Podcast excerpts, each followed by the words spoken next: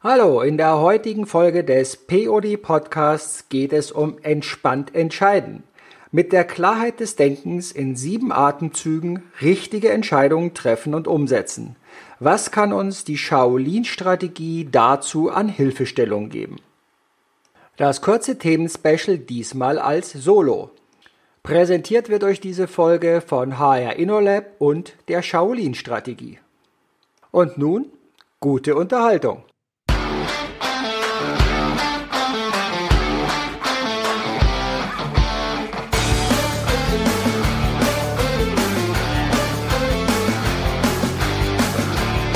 Hallo und herzlich willkommen zu deinem POD Podcast. Hier geht es um P wie Personalthemen, Persönlichkeiten und die Psychologie des Scheiterns und Gelingens. Es geht um O wie Organisationsthemen, Originale und Originelles.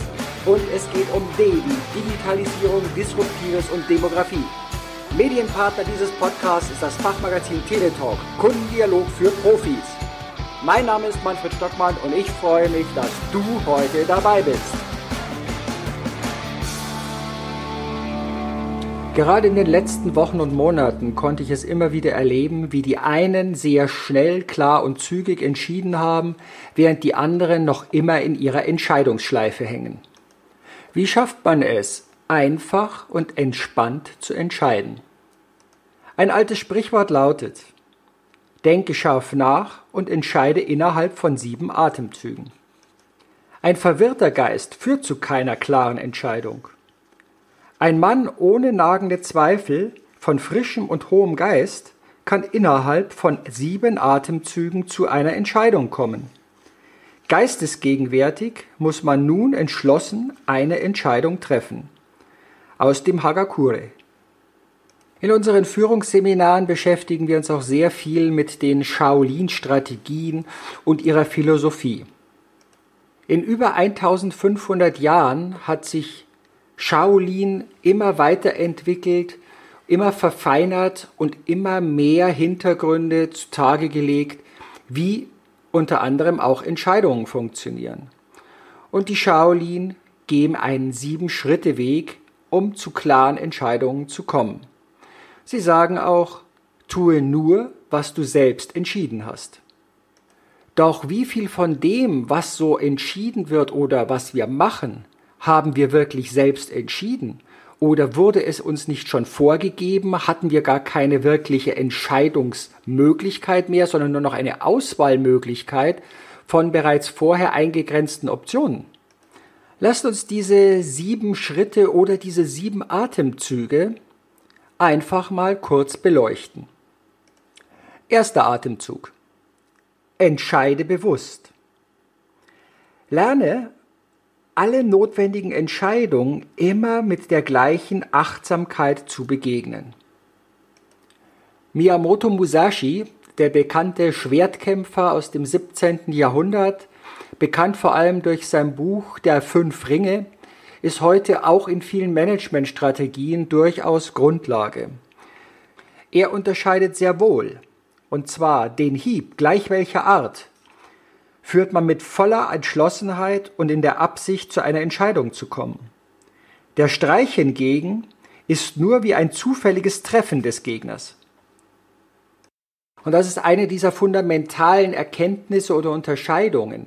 Es reicht nicht einfach etwas zu wollen und dann es irgendwie zu machen, so ja mit halber Energie, sondern es geht um Entschlossenheit. Bin ich wirklich bereit, dieses und jenes zu tun und umzusetzen. Und in der Achtsamkeit geht es darum, sich über die Konsequenzen, über die Auswirkungen aus dem Wissensstand von jetzt einfach klar zu sein und die Gedanken dazu zu machen, aber es eben dann beherzt durchzuziehen und nicht zu zaudern, zu zögern und irgendeinen, ja, ein Rumlavieren, einen Schlingerkurs anzugehen. Was uns der Satz aus dem Hagakure allerdings auch nennt, ist, dass wir eine Klarheit im Geist brauchen. Und auch das ist oftmals so ein Überall sind die Gedanken, sie sind verworren, es rumort im Kopf, es tickert die ganze Zeit, aber es kommt keine Ruhe und keine Klarheit rein. Auch da ist es wieder sinnvoll, einfach zur Ruhe erstmal zu kommen und dann zu entscheiden. Der zweite Atemzug. ignoriere Beeinflussung. Lerne einfach, dass niemand anderer dich zu einer falschen Entscheidung führen kann als du selbst. Immer wenn wir sagen, ja, da hat uns doch der und der das und das geraten und drum habe ich jetzt falsch entschieden. Nein, die Entscheidung haben wir immer selber getroffen, egal was es war. Wir haben uns nur von außen beeinflussen lassen. Und drum achte darauf, dass Beeinflussungen nicht dein Urteilsvermögen trüben oder du in den Bereich der Gefälligkeiten, des geringsten Widerstandes, was auch immer dich dann treibt, eine Entscheidung oder so etwas ähnliches zu treffen. Sei dir klar, was soll passieren, wovon bist du überzeugt, wozu hast du die Informationen und dann tue, was du tun musst. Denke auch an den dritten Atemzug. Lerne zu scheitern. Ja, lerne, dass du die Möglichkeit des Scheiterns nicht aus der Welt schaffen kannst. Aber du kannst bewusst in deine Entscheidungen sie mit einbeziehen. Und Scheitern ist jetzt nichts Tragisches. In Situationen, in denen es keine Erfahrungswerte gibt, ist Scheitern sehr hoch. Die Möglichkeit, dass etwas nicht funktioniert, ist immer gegeben.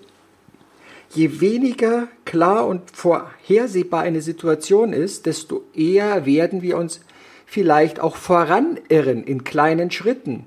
Dann immer wieder eine klare Entscheidung, diesen Schritt abzuwarten, was passiert, möglicherweise dann einen bewussten Schritt zurück oder einen Richtungswechsel vorzunehmen, dann aber wieder mit klarer weiterer Entscheidung, das klar kommuniziert.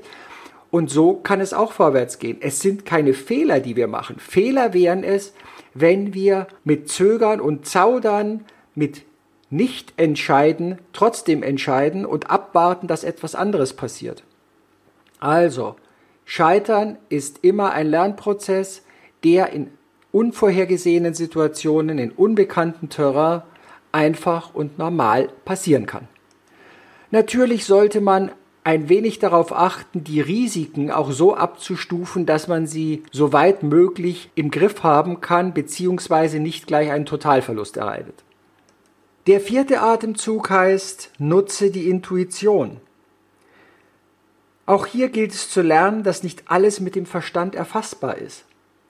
Aber Intuition kann nur dann entstehen, wenn wir sehr viele Erfahrungen gesammelt haben, wenn wir sehr viele unterschiedliche, vor allem unterschiedliche Erfahrungen gesammelt haben, auf ein breites Spektrum zurückblicken können und wesentlich besser aus dem sogenannten Bauchgefühl, aus dieser Intuition heraus eben entscheiden können, mitzunehmen, was war mein erster Impuls und was passiert danach mit dem Verstand, was versucht er gerade zu erklären oder zu negieren. Der fünfte Atemzug lehrt uns, schaue niemals zurück. Denn das Zurückschauen, das kostet uns Zeit und Energie und die fehlt uns dann für die gegenwärtigen Entscheidungen. Hier gilt es auch abzuwägen zwischen den Erfahrungen, die ich vorher genannt hatte. Ein chinesisches Sprichwort sagt, Erfahrungen ist wie eine Laterne, die ich auf dem Rücken trage. Sie kann nur den Weg ausleuchten, den ich bereits gegangen bin. In dem Moment, wo ich mit neuen Situationen, mit neuen Gegebenheiten, mit Unbekanntem zu tun habe, wird Erfahrung nur bedingt helfen. Und dann ist es auch immer dieses Zurückzuschauen, ja, was ist denn? Manchmal hilft es, um sich Mut zu machen, welchen Weg man schon gegangen ist, aber nicht um den nochmal durchzudiskutieren, nochmal in Frage zu stellen und so weiter. Es geht auch nicht darum zu lamentieren und dann von anderen sich sagen zu lassen, ja, aber damals die ewigen Zweifler, die nie diese Entscheidung treffen mussten, die nie in diese Verantwortung kommen mussten, die immer nur auf der Zuschauerbank sitzen, aber dann, wenn es soweit ist, hinterher wüssten, wie alles besser gewesen ist. Nein, wir sind an diesem Punkt und wir gehen von diesem Punkt einfach nach vorne. Klar im Geistes und klar mit der Entscheidung und unserer Tatkraft. Der sechste Atemzug lehrt uns, erlange Durchsetzungskraft. Auch ein Lernprozess, dass wir unsere Entscheidungen entweder treffen oder ertragen können. Eine Entscheidung, mit der wir nicht überzeugen, in denen wir nicht andere, die wir vielleicht brauchen, mitreißen können, mit auf unseren Weg bekommen, Da fehlt dann die Durchsetzungskraft. Das ist keine Entscheidung, das ist ein Vorschlag. Und Vorschläge werden gerne durchdiskutiert bis zum geht nicht mehr, bis überhaupt nichts mehr übrig ist und auch wirklich keine Entscheidung getroffen werden muss. Wobei sie müsste getroffen werden, aber sie wird wieder ausgesetzt. Irgendwann hat dann jeder so viel den Mut verloren, dass man die Sache einfach mal bei, auf sich beruhen lässt und hofft, dass es irgendwie vorbeigeht. Also, du brauchst die Durchsetzungskraft für dich, für deinen Willen und um die Entschlossenheit dann auch nach außen in die Tat zu transportieren.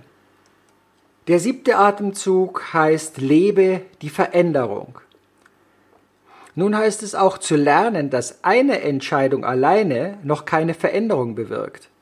Veränderungen sind erst immer ein Folgeprozess von vielen Entscheidungen, von vielen Schritten und das als normal gesehen, als, ja, als Teil der DNA einer Organisation oder auch für dich in der Weiterentwicklung als Mensch in der Führungsrolle zu sehen, die Veränderung, der Wandel ist ein permanenter Prozess, der einfach in vielen, vielen Schritten immer wieder vorangeht und nicht einfach stehen bleibt oder zurückgenommen werden kann.